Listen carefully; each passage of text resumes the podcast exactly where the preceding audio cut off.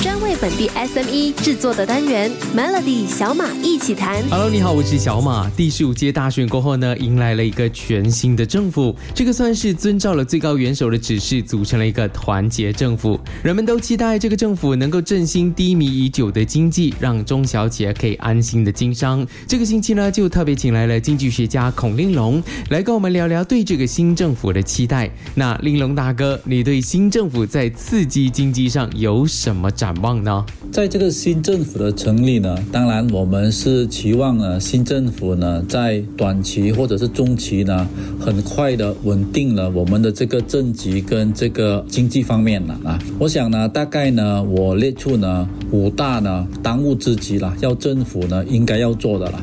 第一个呢，就是要稳定我们的政局，然后有一个可持续发展的一个政策了。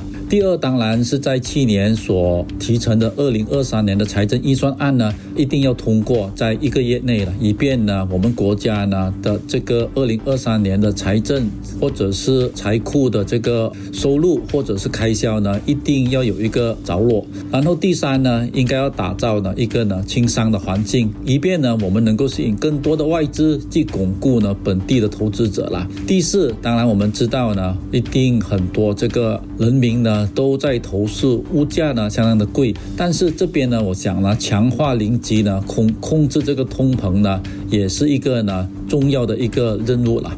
最后呢，第五呢，当然要把握。在明年中，中国呢，如果重新开放呢，我们怎么来面对呢？世界最庞大的这个理科这个契机啊，我想这五个呢是新政府呢当务之急啊。谢谢令龙大哥，针对中小企业，那政府应该先推动哪个部分来帮助所有经商的朋友呢？明天继续锁定 Melody 小马一起谈。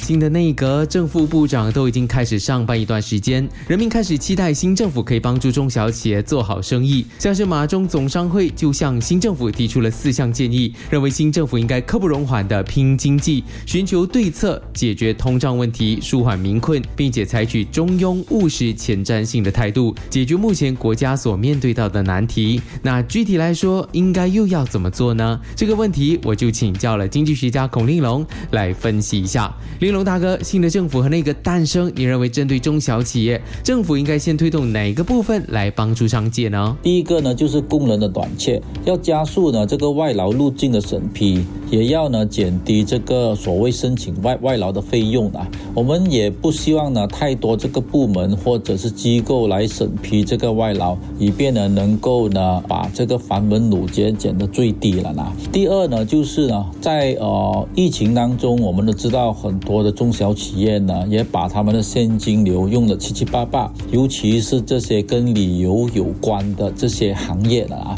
所以我想政府应该呢要更啊啊着重这些啊贷款啦，还有一些啊所谓的优惠，以便更快的批准呢，已到达了这个中小企业的啊手中了。第三呢，我想在这个税务当中呢。有更多的这个优惠，尤其是在啊即将啊新政府要重提成这个二零二三年的啊这个财政预算案，这个呢，我想啊这些税务的优惠，尤其是对中小企业啦，应该呢在手啊一百万呢，能够呢把这个税率呢减从百分之十七减到百分之十五，这个呢有帮助到中小企业啊，以便能够减低他们的这个所谓的成本呢。谢谢令龙大哥。这这次的政府部门呢，其实你发现到拼经济的有许多部门，包括了财政部、经济部、贸工部、企业发展部等等。这对做生意的朋友有些什么样可以帮助我们的呢？明天的 Melody 小红马一起谈，我们就来聊聊这个话题。在二零二二年结束之前呢，我们看到新政府诞生了。这次的政府部门跟经济有关的有蛮多的部门，包括了财政部、经济部、贸工部、企业发展部等等。这么多的部门是真的能够帮助到中小企业吗？财政部、经济部还有这个贸工部了。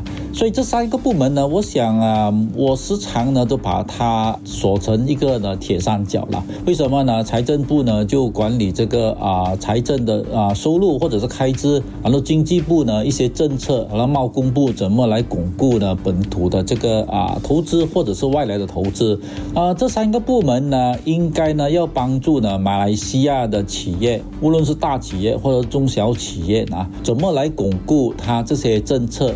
能够呢啊，好像贸贸工部这样，如果我们申请一些税务的优惠呢，税务的减免呢，贸工部呢要有更多的这个有专才人员呐啊来审批，来了解呢我们这些啊企业的运作的呢。然后财政部呢，当然有很多的款项在财政部当中，好像啊一些款项呢能够发放到一些啊中小企业呢，经过这个国家银行呢这一些。也要呢锁定呢哪一些领域或者一些高端的或者是一些劳工密集的，怎么把它能够呢自动化？这个呢，我想呢，应该在经济部里头呢，也要呢把这个政策。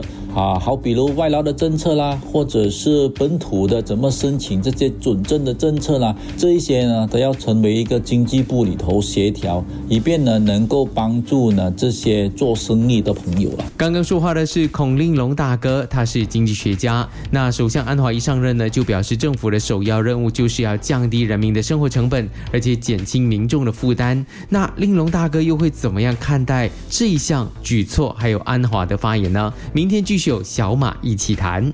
首相安华一上任呢，就表示政府的首要任务就是要降低生活成本，减轻民众的负担。那怎么做才能够真正达到这个目的呢？说很容易，但是要怎么做才能够达到真正的目的呢？这个星期特别请来了经济学家孔令龙来帮我们解答一下心中的疑惑。第一个呢，就是宏观方面，意思讲我们的经济呢要让它稳固，外来的投资者进来，然后巩固呢本地的投资者。然后我们的经济呢才能逐渐的成长。这个经济的成长呢，也是要使到我们马来西亚的邻居能够稳固，这样呢，我们的进口货呢，它就能够更便宜了。在微观呢，当然我们看到我们今天的这个呃物品的上涨呢，价格呢，它不是很多人买，所谓的 demand pull 呢，它是一个 cost push，就是成本的增加呢，成本的增加。当然，我们的原材料啊，来货的增加呢，价格呢，这样呢，我们的物品呢，它的价格当然会水涨船高了。我觉得政府呢，应该要从大的这个所谓的进口商啊，来谈一个呢，怎么能够呢，在进口的时候，然后把它价格降低。以便能够呢卖给这个二盘商，它更低的这这个价格了。还有一个呢，最重要的一点呢，就是呢，当时有这个消费税在进行的时候，我们有一个叫做呢。价格控制或者是反暴利税的这个条例，所以这个条例呢，我想在贸工部底下呢，或者是贸销部呢，应该要更彻底的来啊控制呢商家的价格，以便呢它不会有这个啊所谓的上涨的一个趋势呢。哇，感觉要做的东西非常非常的多，但是是不是真的能够在这一两年的时间，真的不能奢望是一两个月发生哦？但是在这一两年的时间，我们看到我们的经济能够好转呢？展望二零二三年，国家的经济会不会复苏？看到更好的前景呢？明天继续有 Melody 小马一起谈。二零二二年对中小企业来说，应该是起落参半的一年。如果是做电商的朋友，在二零二二年应该感觉到非常大的一个。震荡，因为呢，所有的电商的环节呢，都好像下跌的蛮厉害的。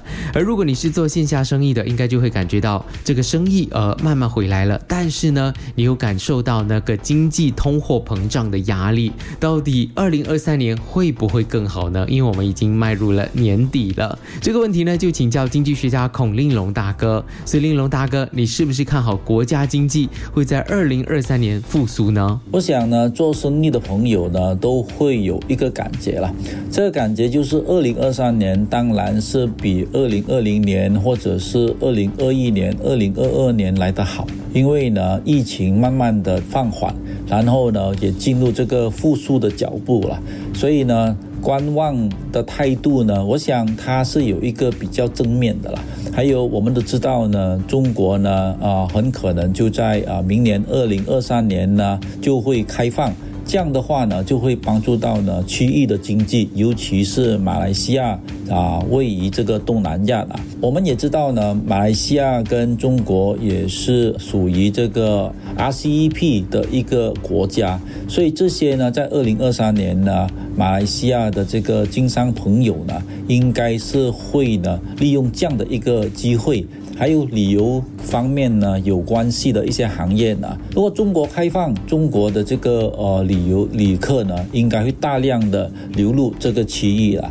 但是呢，在呃这个比较正面的这个信息当中呢，当然也会有会顾虑到呢，二零二三年啊，美国那边是不是会有一个啊大萧条啊？这个是我们的观望。如果有大萧条，我想呢，我们这边呢影响呢也是有局限的，那不会有太大的影响了。但是呢，还是要谨慎呢，注意呢啊三大的因素了，原材料呢价格呢高涨，能力的短缺呢，营运成本高昂呢，所以我想二零二三年的展望呢，它是一个呢正面的。但是呢，也是要谨慎的这个谨小了。好，谢谢令龙大哥在这一整个礼拜非常精辟的一个分析。如果想要重听回这个星期，我特别邀请来经济学家孔令龙来为中小企业打打气、说说话的这一段的录音的话呢，可以去到 SYOK Show 来收听。我是小马，祝你周末愉快。Melody 小马一起谈，早上十点首播，傍晚六点重播，用两分钟的时间，每天抓住一个新的。变化。